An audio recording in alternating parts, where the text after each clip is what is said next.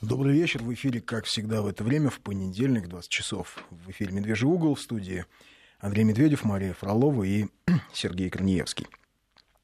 Как мы и обещали в пятницу, сегодня мы а, попробуем, ну не попробуем, подробно разберем историю возникновения Украины, украинского вопроса, создания в значительной степени искусственного украинского языка и украинской идентичности. А пятницу просто мы обратились к нашим слушателям с вопросом, нужно ли это и интересно ли это разобрать. Ну, а, получили ответы, что да, это может быть неинтересно, но нужно, или да, это интересно, да, давайте об этом поговорим. Ну и, собственно говоря, поэтому сегодня, в ближайшие два часа, э, так вот мы пообщаемся, обсудим историю Украины, потому что, э, как мне кажется, это, в общем, важно понимать для каждого из нас – Хотя бы по той простой причине, что, э, безусловно, противостояние глобального Запада и России насчитывает э, не один десяток, не одну сотню лет, ну, скажем, весь... А Украина это именно про это, про противостояние России и Запада? А как часть этого, потому что, безусловно, там, в, 17, в 18 в 19 веке, мы об этом как-то подзабываем, главным геополитическим противником Российской империи была, безусловно, Британия в 20 веке. Это уже такая объединенная англосаксонская, англоамериканская такая цивилизация. То есть, но в области приемов, в области э, а, принципов противодействия расширению а, российской политики как на запад, так и на юг, мало что изменилось. Если мы посмотрим на то, с каким беспокойством сегодня Вашингтон, Лондон и Брюссель реагируют на усиление России на Ближнем Востоке, и сравним это с тем, что происходило лет 150 назад, и почитаем, что писали в лондонских газетах тогда, то больших отличий мы, Много не, общего, да. мы не найдем. А и, э, скажем, как в середине XIX века, в первой четверти XIX века Россия и Британия а, бились за на всех фронтах, и на шпионских, и на дипломатических, и на военных, за а, влияние на Персию, угу. то и в этом смысле мало что изменилось. И поэтому понимать, э, что такое Украина и почему мы так часто, допустим, я, коллеги многие, там, Костя Семин тот же, почему мы так часто говорим о том, что все, что пригодно для применения на Украине, майданные технологии, э, технологии раскола, а, они легко применимы и в России. Но вот чтобы понимать, почему мы об этом говорим, почему мы говорим не, скорее не об Украине, а о Южной о Западной Руси, считаю именно эту формулировку правильной, но вот лучше эту историю разобрать. 5533 в начале сообщения слова «Вести» — это для СМС. Если такие появятся, и 8903 170 63 63 это наш WhatsApp. А вот, видел на Ютубе видео, где Украина претендует на Кубань, якобы та входила в состав Укра... Украины в 2018 году. А, она не входила в состав Украины в 2018 году. Вот просит прокомментировать. Мы к этому обязательно вернемся. А, скажем так, украинские политические лидеры в 2018 году, когда они спелись с немцами и строили, скажем так, первое квази-государство украинское, они причисляли э, Украину, э, они полагали, что э, не только Кубань, но и э, Северный Кавказ должен войти в состав Украины, вот этой под немецким протекторатом. То есть не мелочились, так широко да, смотрели на вещи. С украинской стороны над этим работал один из идеологов э, украинофильства, э, был такой Дмитрий Донцов, его личности мы отдельно коснемся. И об этом же писал немецкий очень известный геополитик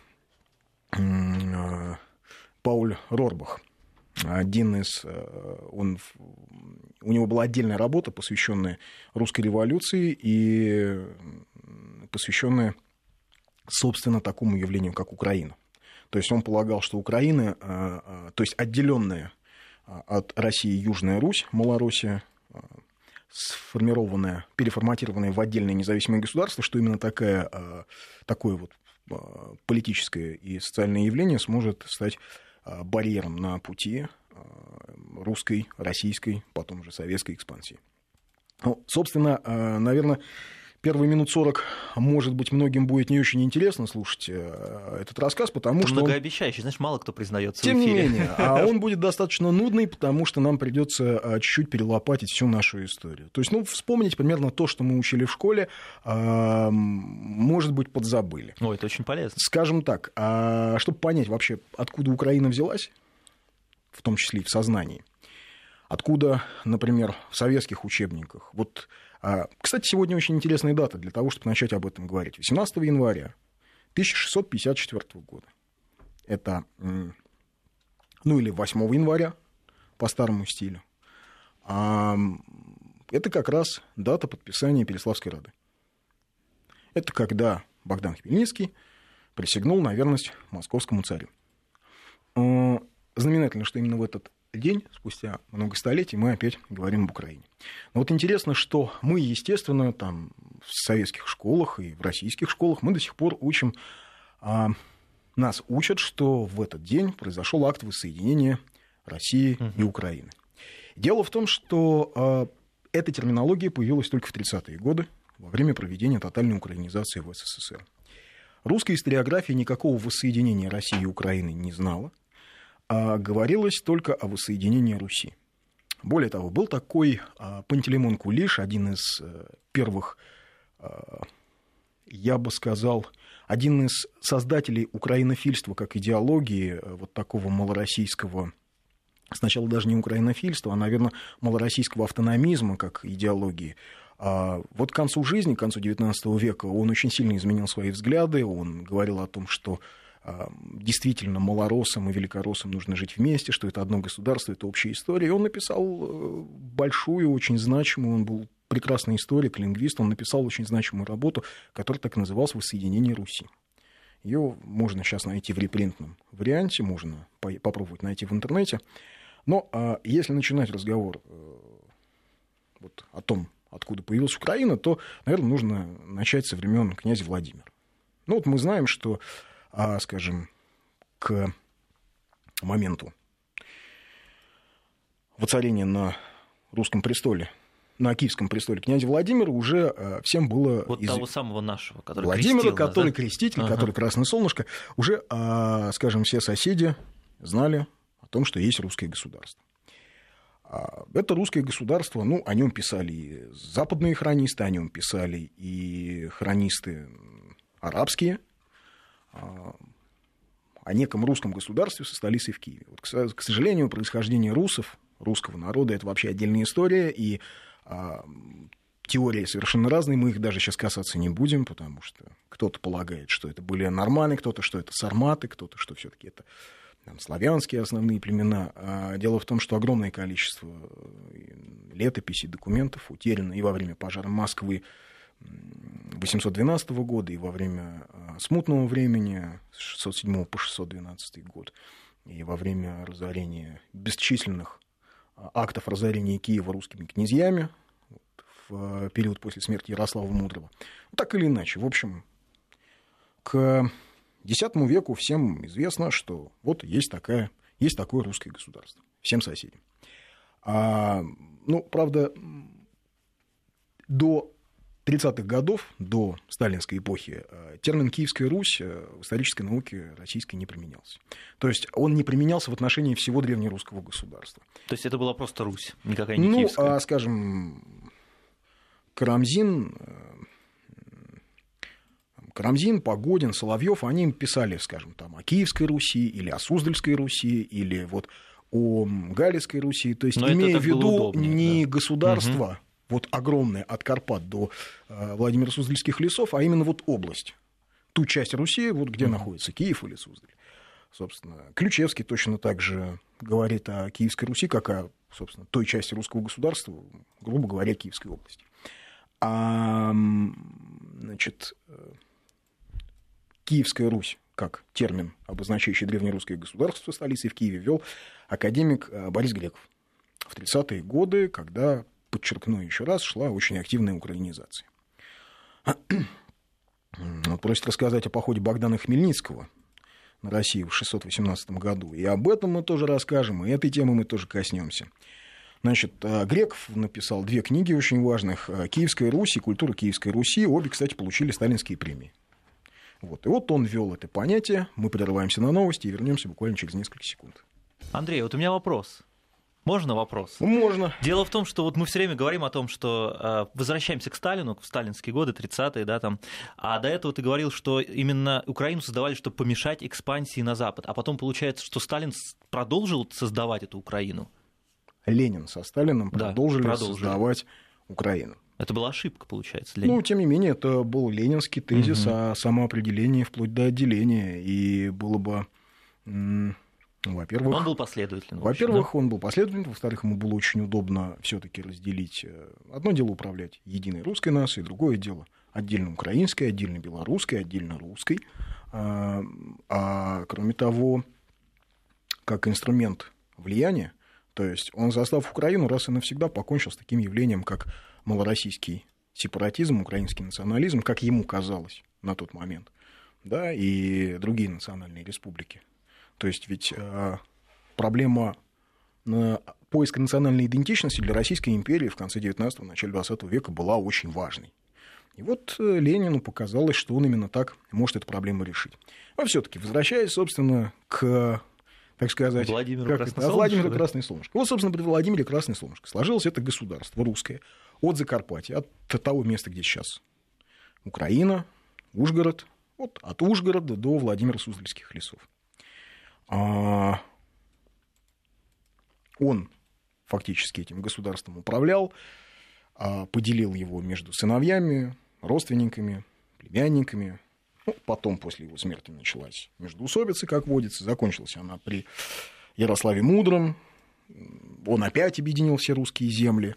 А, я почему еще раз подчеркиваю, да, вот если кто-то карту возьмет, представьте масштаб. Вот, а, да, я, я вот как Русь, раз открыл, удивительно. Русь от Закарпатья, да. от Закарпатья до а, там, где вот сейчас мы живем. Вот эти вот земли, московские земли, ну тогда Москва это что-то маленький Огромный поселочек, да, да, да. это до Новгорода, до Пскова, вот, до севера, и э, здесь Владимир Суздальские леса.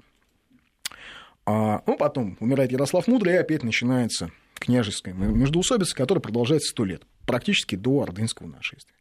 Значит, а, Киев периодически захватывает то один, то другой князь. 48 князей поменялось на Великокняжеском престоле киевском. А при этом киевский престол, в общем, довольно формальный. То есть его нужно захватить, чтобы сказать, а теперь, значит, я вот главный, ну, потому что считается, что киевский престол – это вот основной среди прочих, если уж так совсем по-простому объяснять. А вот, кстати, современные украинские историографии объясняют, что, значит, э, скажем, война между э, различными князьями, ну вот между князьями Северо-Востока и э, князьями, например, галицкими, и те и другие русские князья, что это уже тогда была вражда, значит, клятых москалей и щирых настоящих украинцев – потому что вот они уже тогда, москали, значит, северо-восточные династии, они любили вот свободолюбивых э, жителей Поднепровья и Прикарпатья. Ну, знаешь, столько лет прошло, можно и так Можно сказать, и да. так написать, безусловно. На самом деле, обычная гражданская война, обычная и для Европы междоусобицы, и, там, и халифат, например, мусульманский, исламский, был охвачен такой же междоусобицей. И вот они там сражаются, причем к этим набегам привлекают половцев, э, еще каких-то кочевников, Ипатьевская летопись, например, описывает, когда Андрей Боголюбский взял Киев, он описывает, что значит, они взяли и множество богатства, и церкви обнажили, и сорвали с них иконы, и ризы, и колокольцы, и все вынесли, и смоляне, и суздальцы, и черниговцы, а потом зажгли Печерский Святой Богородицы монастырь, и такое было в Киеве стенание, и скорбь неутешные, и слезы непрестанные. Вот. Ну, это вот русские воевали с русскими таким образом. Uh-huh. Значит, э, ну, при этом, когда, допустим, карпатские русские князья шли грабить Киев, они вели себя точно так же. Но, тем не менее, вот на, в, этой, э, вот в этой русской айкумене огромной от края до края сложилось два центра влияния. С одной стороны, это Владимир Суздальское э, княжество, а с другой стороны, это Гальско-Волынское княжество, Гальская Русь. Вот там, где сейчас, собственно, центр такого украинства. Это Львов, и э, это Владимир Волынский,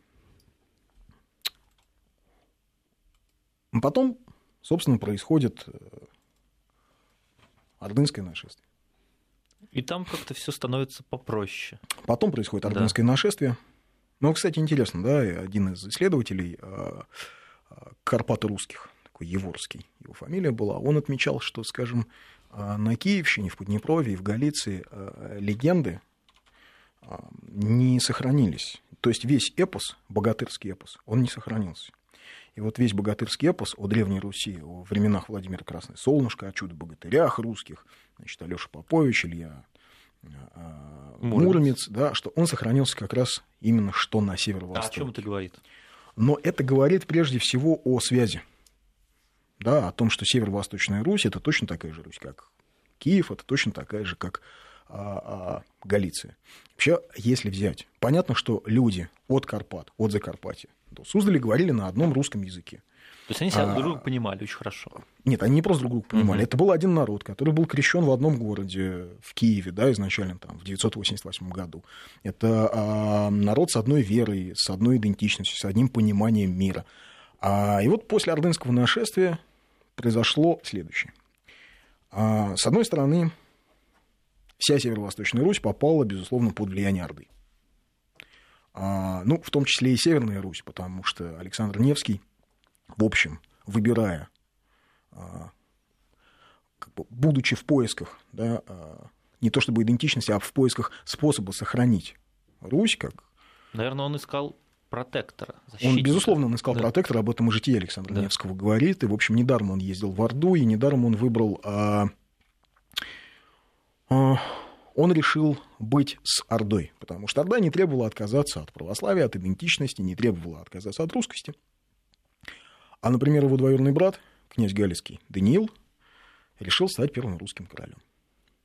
Но сейчас мы подробно об этом поговорим. А, но что произошло? Что у нас в учебниках истории? А учебники истории у нас очень своеобразные. Они такие москва-центричные – вот спрашивают, как относиться к книге Буровского «Русская Атлантида». Ну, сейчас мы будем говорить о Великом княжестве Литовском, все поймете, Сергей. Значит, а, у нас история москвоцентричная. То есть вот у нас Древняя Русь в учебниках, вот она, вот это от Карпат до Суздали. Потом началась Орда, Ордынский период, и все. И вся Южная Русь и Западная Русь у нас из учебников выпадает. Да, мы о ней ничего не знаем. Мы ничего не знаем. Там внезапно возникает Великое княжество Литовское, непонятно откуда. Мы знаем, что Русь с Литвой воюет, а потом вдруг внезапным образом эти территории оказываются под контролем Польши, а потом на этом месте объявляется внезапно Украина с украинским хетманом Богданом Хмельницким, который на самом деле считал себя русским, и вот воссоединение России и Украины. Очень странная такая конструкция. Рваная немножко, да. с пробелами. А вот теперь этот пробел мы попробуем устранить. Значит, а ну, западно, Западная Русь, Гальско-Волынское княжество, а, очень укрепилась во время междоусобиц. То есть пока все дрались за Киев, естественно, люди, кто-то бежал на северо-восток, кто-то бежал на запад. Вот, поэтому княжества укреплялись. И вот Западная Русь а, значительно укрепилась. А, первым русским королем пытался быть князь Роман, он хотел принять католицизм, у него это не получилось. Потом вот Даниил князь Галицкий он, кстати, вот э, битва при Калке, знаменитая в 1223 году, где русских князей разбили, ордынские войска. Это вот та битва при Калке, где, значит, ордынцы пировали на да, телах русских князей, стонали, да, да, пока ага. те стонали. Угу. Вот он участвовал в этой битве, и, ну, это к вопросу о том, как якобы Запад и Восток традиционно противостояли, значит, Галиция с одной стороны, с другой стороны, а, Московская Русь. Э, Владимира Суздальская. На самом деле, одно государство, ну, там, князья, уделы, но тем не менее, один народ, один язык. Вот. А, и вот э, Даниил князь Галицкий, ну, будучи, вот, находясь в этом выборе, пытаясь понять, с кем же ему быть, с Востоком или с Западом, в общем, он решил, что все-таки он примет корону от Папы Римского. Он это сделал, тихонечко короновался. Вот. Это было непопулярное среди Не очень решение, популярное, да? потому что ну, принять корону от Папы Римского это значит отказаться от православия. А, ну, сказать, что это ему сильно помогло как-то в его политической жизни, невозможно, потому что Он решил повоевать с э, Ордой. Его никто не поддержал, ни венгры, ни поляки. В общем, в итоге, наоборот, ордынцы вторглись в Галицию, заставили его срыть э, какие-то военные укрепления. В общем, он ошибся. В общем, он ошибся, а в итоге, собственно, Галиция, по сути, своей, э, ну, перестала перестала быть русским княжеством, и вот так после смерти, собственно, и Данила Галицкого, потом его потом его внуков. В общем, постепенно она перекочевала под, э, под влияние э, Польши и Венгрии. То есть э, Закарпатье уже давно вот со столицей, с, с нынешней столицей в Ужгороде оно уже давно было под венгерским влиянием. В общем, а, к 1800, 1387 году вот Галицкую Русь окончательно разделили. Собственно, Галиция, Волынь достались Польше, Литве, и вот часть Прикарпатья отошла к Венгрии. Это То вот мы о той территории, которая сейчас называется Украина, она вот так вот дробилась Это вот, да, это вот та территория, ага. которая называется сейчас Украина, это вот та территория, которая сейчас считается таким гнездом э, украинского, украинской идентичности, украинской сведомости, на самом деле вот все там. Ну, такого параграфа в учебниках действительно Абсолютно это все вот огромная Великая Русь. Значит, а что касается всего остального, да, вот этой вот Э, белого пятна в нашей образовательной программе и на наших картах. Я почему про это так долго и нудно рассказываю, чтобы было понятно, что откуда вытекает. Что просто вот мы говорим там про историю Украины. Э, Не что история, история да, да. что на самом деле речь идет об истории Руси. Значит,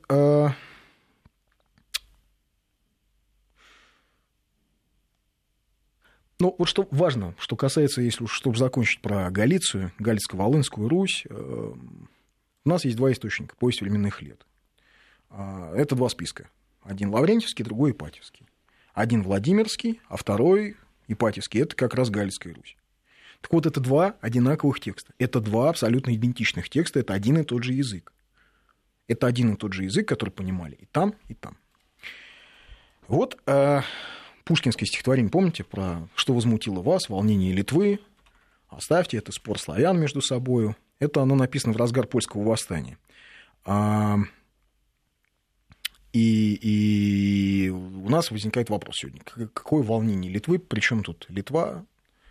А, но вот для Пушкина было понятно, что это мы, нам кажется, что Литва это такая маленькая страна, где... И далеко на севере, она да, где, с Украиной. Где президент да. Далия Грибоускайте, бывший выпуск, бывший активный комсомолец и партийный лидер сегодня, в общем... Ну, по традиции стал а, сильно да. Антикомсомолец. Сильно, сильно да. русофобом. Вот. А Пушкин-то имел в виду другую Литву, а именно Великое княжество Литовское, и правильно его называть княжество Литовское и Русское. Именно так оно и называлось. И в отечественной историографии в XIX веке изучению истории Великого княжества Литовского и Русского посвящалось э, очень большое внимание, потому что для многих историков, ну, вообще для русских интеллектуалов казалось, что вот э, Великое княжество Литовское это была такая большая русская альтернатива.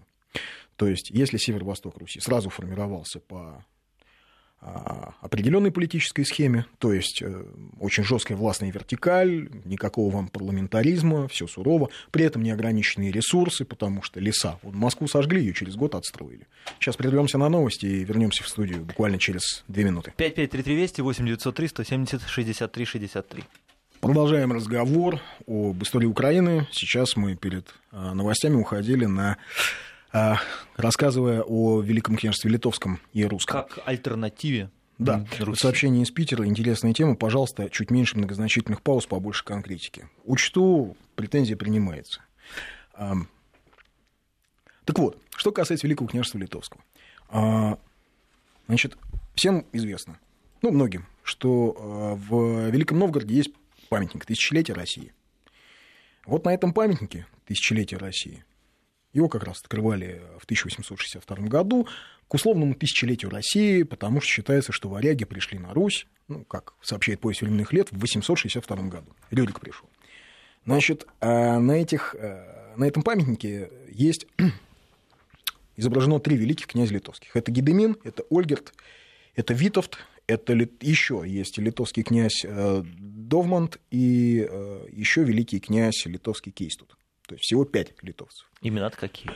На самом деле, а, Великое княжество Литовское, практически 9 десятых его территории, это составляли а, русские земли, бывшие земли, ну уж если мы используем этот термин, Киевской Руси. А, считается, что Великое княжество Литовское как таковое начало образовываться примерно в 40-е годы XIII века, когда князь Миндов э, литовский начал присоединять к Литве непосредственно к, к Аукшайте, то есть к части современной Литвы, присоединять э, так называемую Черную Русь. Это Гродно, Слоним, Новоградик. То есть он на юг пошел? О, да, он угу. пошел на юг, это, соответственно, северо-запад современной Беларуси. А, ну, постепенно, а, когда главой Великого княжества Литовского стал великим князем, а, стал Гедемин, тоже довольно известный, Князь, наверняка его слышали в школе, когда учили историю, так или иначе, имя Гедемина упоминалось. В общем, а, он начал расширять владение как раз на юг, на юго-восток, а, и таким образом примерно к 1000, в 1320 году а, его сын Ольгерт становится князем Витебским. Он женил сына на Витебской княжне. Ну и в итоге к сороковым годам XIV а, века вот складывается вот это вот Великое княжество Литовское. А. Причем для русских, которые жили, скажем, в Витебске или в Киеве или в Москве, принципиальной разницы между Русью Литовской и Русью Московской не было. Почему? А потому что это был один язык, это был один народ, это было одно государство. И при том, что Литва, Великое княжество Литовское, будучи географически ближе к Польше, конечно, э, видела принципиальное отличие между Русью московской, которая находится под влиянием Арты и Польшей, где, в общем, в Кракове открывается университет, где э, значительную роль играет э, дворянство, где возникает парламентаризм. А народу, простому народу, одинаково плохо жилось и там, и там. Это очень удобно. А язык был один. И вера была одна. И, а вера была православная? Православная, да. Великое княжество Литовское – это государство, в котором основной государственной религией было православие. А язык, то есть никакого а второго язык... языка не Нет, было? Нет, ну, собственно, часть элиты говорила на литовском языке. Но большая часть все-таки на... население говорило, и дворянство говорило на самом что ни на есть русском языке. Угу. Литовские статуты, то есть ну, государственные Закон. документы, угу. да, первый статут литовский, второй статут литовский, то есть вот документов писались на русском языке. Конечно, если вы обратитесь к украинским источникам или к белорусским, там то вы там прочтете, что там язык? будет фигурировать древнеукраинский угу. или, скажем, древнебелорусский язык. Угу. И я вот, ну, не поленюсь, но где-то я попробую... А, вот, например, есть вот кратенько, грамота великого князя Витовта, 1390 год. Мы, великий князь Витовт, чиним знаемо сим нашим листом, кто на него узрит или услышит, чтюте. Ну, то есть, в принципе, понять можно, что я, великий князь Витовт, сообщаю этим письмом, кто его читает или кто услышит читающий. Этот язык куда легче, он куда проще, чем, скажем, язык э, переписки Ивана Грозного и Андрея Курбского. Он куда более развитый русский язык, чем русский язык э, княжества Московского.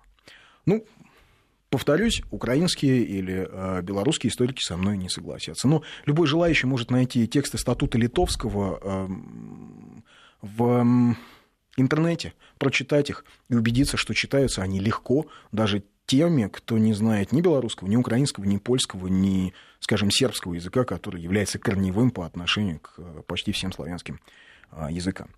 Значит, эм, в 1941 году, в 1341 году погиб Гедемин, великий князь Литовский, его сыновья Кейстут и Ольгерт э, были очень разные. Один был язычник, другой был Ольгерт Витебский, был очень русский по духу человек – Язычник даже был в XIV веке. Да, угу. ну, литовцы были язычниками. Угу. А, ну, чтобы понимать, да, Великое княжество Литовское, туда входили, например, Смоленск, Брянск. А, союзником Великого княжества Литовского а, была а, Тверь. Не забывайте указывать источники, просят меня. Я могу указывать источники, безусловно, если это так уж важно. Прям Источники, вы уж тогда уточните, источники каких текстов я должен указать. Ну, может, источник статута? Источник статута литовского, ну да, литовские князья. Вот. А, интересно, что после смерти Ольгерда, да, Великое княжество Литовское оказалось на грани распада.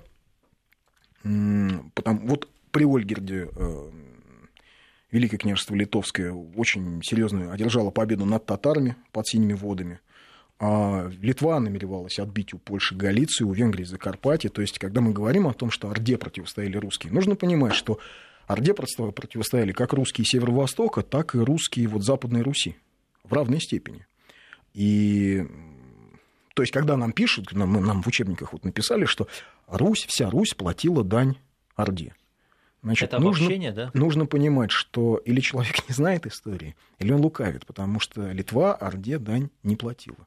Хотя Литва это была, в общем, такая же Русь. Ну, это, наверное, не все согласны с этим, поэтому это ну, и не упоминается. Возможно, имеют право. Значит, а когда умер Ольгерт, князь, я почему на этом останавливаюсь, сейчас станет понятно.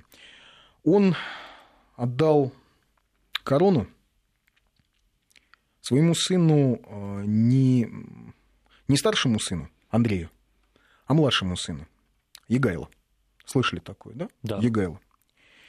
И а, поэтому Андрей начал искать союзников в Москве. Обиделся. Нет, он не обиделся. Он начал искать союзников в Москве. А Егайло начал искать союзников в Орде. И вот Куликовская, Куликовская битва, да, о которой мы так много знаем. Вот мы знаем, Дмитрий Донской вышел, а с той стороны Мамай. Значит, интересно, кто же стоит? Кто с кем борется? Под знаменами. Под знаменами. Под знаменами Мамая пытается встать Егайло, один сын Ольгерда, потому что он, он хочет, э, в общем, какого-то реванша. Справедливости. Он хочет, Все хотят же Он хочет брата да. уже окончательно, вместе с его мускалями-союзниками. А он спешит на помощь к Мамаю, но не успевает. А кто стоит на Куликовом поле рядом с Дмитрием Донским? А с ним стоит Андрей Ольгердович, сын литовского князя. Глубоко русский по идеологии человек. А, ну, вот как-то у нас очень часто именуют так Андрей князь Полоцкий. Андрей Полоцкий, значит, тоже участник Куликовской битвы. Андрей Полоцкий, Полоцкий Ольгердович, он литовский князь, он из Великого княжества Литовского. А, а вот, значит, засадный полк, мы знаем, да? Мы слышали о нем, он засадный, сыграл большую роль. Да, командует им воевода Боброк. Ну, Боброк и Боброк. Прозвище у него только Волынец. Он с Волыни. Он двоюродный брат Андрея Ольгердовича. Он был безудельным князем, и поэтому поехал делать военную и политическую карьеру в Москву, где поучаствовал не только в, в, в, Куликов, в Куликовской битве, но и в походе на Волжскую Булгарию. То есть он довольно известный полководец своего времени. А, поэтому, еще раз повторюсь, вот на битве, в Куликовской битве, да, плечом к плечу стоит Русь Московская Русь Литовская. С другой стороны стоит Орда. Если бы мы а, изучали историю именно таким образом, еще в школе, мы бы совершенно иначе понимали ну, все, что, все процессы, происходящие сегодня. А, и, в общем, действительно, Литва имела все шансы стать э, центром русского мира новым центром русского мира. То есть ты имеешь в виду, что были бы у нас шире представления о, о том, что такое была Русь раньше, что такое как ну, Россия, откуда у, она взялась? Да, во-первых, у нас угу. были бы, если бы мы так учили, мы бы понимали хорошо, откуда взялась Русь, мы бы хорошо понимали, что за государство находилось на территории так называемой Украины, да, откуда вообще взялся этот термин и так далее. Ну, тогда логичный вопрос, а почему мы так не учим это? Я не знаю, почему мы так не учим. Я, не, не к сожалению, не, а, не отвечаю за систему Если это в интересах, в интересах нашей истории российской.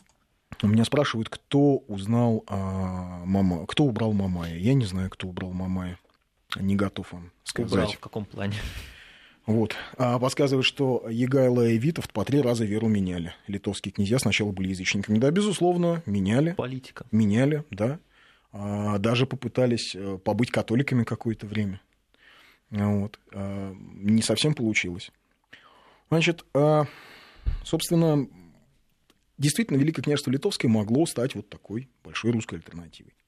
А, и мы бы имели другую, другое русское государство, Оно бы было более свободным? Оно было бы более свободным. Более демократическим, что ли? Но было бы, наверное, куда меньшим по размеру. Потому что, в общем... Это прям мечта очень многих. Очень многих, да. И именно поэтому русская либеральная интеллигенция, русская либеральная мысль весь XIX век так активно да, изучала историю Великого княжества Литовского. А, но не только либеральные. Вот и западники, и славянофилы в XIX веке очень всерьез размышляли, а вот как бы пошла история, если бы не одно обстоятельство. Если бы элита Великого княжества Литовского в какой-то момент не решила, что для того, чтобы противостоять усиливающейся Москве, а Москва действительно усиливалась, особенно после 1480 года, что государству нужно объединяться с Польшей. Сделаем паузу на новости. Да. 5533 Вести, 8 903 170 63 63. После новостей продолжим говорить об образовании Украины. Продолжаем разговор об истории Украины, а пока рассказываем об истории Великого княжества Литовского, государства, которое на 9 десятых состояло из эм, территории бывшей Киевской, ну или Древней Руси, и где государственным языком был русский, и государственной религии православия, и где до принятия статута Литовского все законы основывались на русской правде Ярослава Мудрого. Угу. Ну, это так, для общего понимания, чем была Литовская Русь. Значит, а, в августе 1385 года в Креве был подписан документ, так называемой Кревской унии. Документ об объединении Литвы и Польши. Потому что литовская элита, ну, русские дворяне, а, русские, а, русский правящий класс и литовский правящий класс полагали, что именно с Польшей им больше по пути в противостоянии с Москвой. А, а Москва была такая сильная, с ней нужно было Москва противостоять, да? усилялась. Угу. Усиляющееся государство на северо-востоке. Хотя которое... оно было в несколько раз меньше. Оно было в несколько размерам. раз меньше, но а, было понятно, что государство, которое было в несколько раз меньше и устояло под натиском Орды, да, то есть получила некую такую политическую прививку, при этом полностью сохранила свою э, идентичность. При этом в Москве обосновался православный митрополит, между прочим, митрополит Петр, выходец из Галиции, тоже для понимания. Это вот тогда начали говорить, что Москва Третий Рим. А это позже, не бывает, нет? Это позже, но тем не менее, первый московский митрополит, угу. выходец из Галиции. Так вот, э, в 1385 году государства объединились. Это было пока такое полуформальное объединение, но тем не менее. А, уний потом было еще несколько. И, в общем, с момента Кревской унии с 1385 года Литва потеряла окончательно шансы на то, чтобы стать объединителем большого русского мира. Вот Москва его получила. Вообще понятно, если посмотреть на карты 14, 15, 16 веков, кому была больше выгодна уния. Конечно, она была больше выгодна полякам, потому что Польша по размеру была куда меньше. Объединившись с Литвой, э, польские короли и польская шляхта получала значительное влияние э, на вот этих вот территориях, ну, начиная от покупки земли и заканчивая возможностью воздействовать на внутриполитические процессы.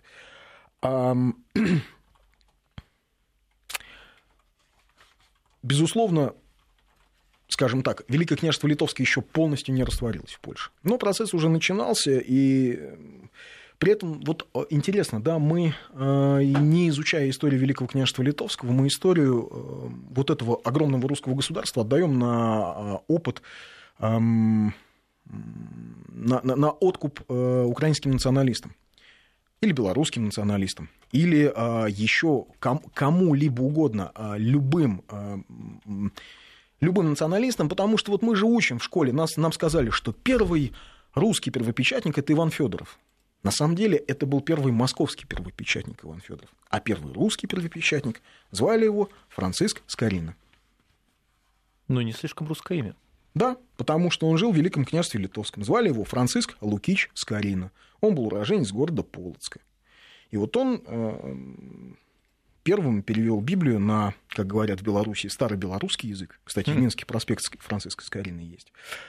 А, ну, скорее это западно-русский язык. Ну, в общем, желающие могут найти в интернете отсканированный э, титульный лист Библии Скорины 1517 года. На ней четко написано «Библия русско, выложена доктором Франциском Скориною из славного города Полоцка» что не умаляет значения Ивана Федорова как московского первопечатника. Более того, свою жизнь Иван Федоров закончил во Львове, в русском православном городе, куда он э, уехал. Ну, по одним данным, он бежал, потому что не нашел общего языка э, с властями. Э, по другим данным, есть версия, что все-таки Иван Грозный сам содействовал отъезду э, Ивана Федорова, глубоко религиозного человека, туда, э, в Великое княжество Литовское, в, э, э, во Львов. Чем не угодил? А, нет, а, Иван как раз Васильевичу, ну, да. сначала он должен был уехать по этой версии для того, чтобы усилить влияние Мгм. православной церкви, потому что умер он как раз в православном монастыре во Львове. А, Там была его печатня. Одно время ему помогал печатать книги э, такой очень интересный человек. Его звали Константин Константинович Острожский. Глубоко, вот типичный представитель шляхты Великого княжества Литовского. Русской шляхты. То есть, вот, э, то есть русского дворянства Великого княжества Литовского. То есть нужно понимать, эти люди считали себя русскими, православными. При этом они ну, не связывали свою судьбу с Москвой, а они связывали свою судьбу именно вот э, с Литовской Русью. Когда началась война, то есть Константин, пр- прошу прощения, Константин Константи- Константинович это сын, а это Константин Иванович Острожский. Но а, а, они оба всю жизнь были православными, русскими, способствовали печатанию русских книг, помогали и Скорине, и э, Ивану Федорову, но воевали всю жизнь с москалями, рубили со страшной силой. А Острожский, старший Константин Иванович, попал даже в, терм... ну, в тюрьму в русскую, попал в плен, дал присягу Василию Третьему, ну, при первой возможности бежал и осел на Волыне. А, причем он воевал и в 1512 году, когда была русская э, литовская война. За Смоленск было несколько войн. Первая, вторая, третья Смоленская Да, война. ключ-город. Да. М, То есть, скажем так, а вот русская шляхта искренне защищала свою литовскую Русь, потому что считала, что вот этот вот исторический, ну, путь лучше, что вот я полагаю, да, это мое личное мнение, что вот, ну, вот они считали, что так правильнее, что именно Русь литовская должна быть центром русского Ну, может мира. быть, у них не было никаких гарантий, попади они под пету московского княжества. Может быть, у них бы не было тогда тех свобод, которые они имели. Все-таки в Польше шляхта была очень свободная. В Польше шляхта была ам, более чем свободная. В Да. Польше шляхта была настолько свободная, что у польской шляхты было право рокоша, то есть право восстания. И выбор Любой. короля, да. Э, Да, и король, кстати, в Польше был Да. выборный. А Великое княжество Литовское, в общем, когда полностью было поглощено Польшей, вот когда оно растворилось в Польше, там примерно начали- начались те же самые процессы. Пошел процесс ополячивания русской шляхты. Скажем, те же самые Вишневицкие или Потоцкие. Это как раз русские роды из Великого княжества Литовского. Ну, другое дело, что они ополячились и стали католиками, потому что это был единственный способ сделать политическую карьеру в Польше. Но об этом мы чуть-чуть позже поговорим. А, собственно, вот мы же не изучаем, еще раз повторюсь, мы не изучаем историю Великого княжества Литовского. А изучают на Украине и в Поэтому, Беларуси, поэтому, да? поэтому мы не считаем, что Грюнвальдская битва это наша битва, что это битва, в которой победило русское оружие. Мы считаем, что раз она, что раз это было объединенное польско-литовское войско, мы же Литву не считаем вот это Великое княжество Литовское, Литовское своей Литвой. Нет, так не считаю. Мы считаем, что какое-то польско-литовское княжество под Гринвальдом разбило значит, Тевтонский орден. Ну, хочется сказать, что там были полки смоленские, Мстиславский, Оржский, Лицкий, Полоцкий, Витебский, Пинский, Новогрузский, Брестский, Киевский, Кременецкий, Стародубовский. То есть это русские люди в составе литовского войска вышли и сражались с э, немецкой тевтонской орденской агрессией. И это русские люди победили э, вместе с поляками, будем справедливы, но это они победили, Тевтонский орден. Но мы не празднуем победу мы вообще про нее ничего не говорим. А, и вот Василий Розанов, русский великий философ в конце 19-го, начала 20 века, он писал, что центр украинофильства в великорософильстве. Как только мы теряем универсальность, мы получаем вокруг себя сепаратизмы. Это он писал о развитии украинофильства а, в Руси, а, в Российской империи. В общем, возвращаясь, вот чтобы сейчас долго не размазывать эту бесконечно интересную историю Великого княжества Литовского, вот Постараюсь очень коротко. Великое княжество Литовское все больше и больше и больше поглощалось Польшей, а шляхта все больше и больше ополячивалась, принимала а. польские традиции, б. католицизм, а, принимала м, польские традиции, в общем, считала своим королем, своим лидером, скорее не князя э, литовского, а короля польского. И Люблинская уния 1569 года окончательно уничтожило Великое княжество Литовское, ну, фактически. Юридически оно еще как-то там существовало даже сто лет спустя. По сути, его уже не существовало. И вот таким образом э, в 1569 году, я не буду рассказывать все, что было до этого, там было несколько уний, там Литва то отдалялась от Польши, то опять приближалась, но в итоге вот э, литовская элита, русско-литовская шляхта, эм, да, вот поправляет само княжество, не забываем в полном названии Великое княжество Литовское и Русское. Да, это правда. Забываю. Вот, не, не, не сказал. Озвучьте, пожалуйста, автора и название книги, которой сейчас пользуетесь в эфире. Инна, наверное, смотрит. А. Это моя книга, Инна. Или слышится шелест страниц. Или слышится шелест страниц, да. А, просто мне по ней удобнее смотреть, ориентироваться. ориентироваться. Значит, э, в... поляки в итоге получили вот всю эту южную и юго-западную Русь, вот эти огромные территории, от Карпат до Киева, и э, сильно южнее Киева, а дальше начинались... Причем без войны, получается, просто пару, просто, пару-тройка уний. Просто пара-тройка а. уний, и ага. я же всегда говорю, что евроинтеграция – это интеграция элит. Это ровно тот самый процесс, который мы сейчас видим на Украине. Ну, и любой, а любой да? метрополии угу. для развития нужна окраина, которая каким-то образом будет эту метрополию спонсировать. И вот сейчас Украина становится такой окраиной, которая будет подпитывать Польшу и всю Восточную Европу, а частично и Западную Европу. Исторические процессы а, ну, практически не меняются. Я думаю, мы, ты показываешь, что мы на новости должны выйти, а я просто вижу, что пока не пришел человек, который читает новости. Ну, у нас, к сожалению, поэтому... написано время 59, поэтому да? давай закончим и вернемся да? после... Хорошо. Да.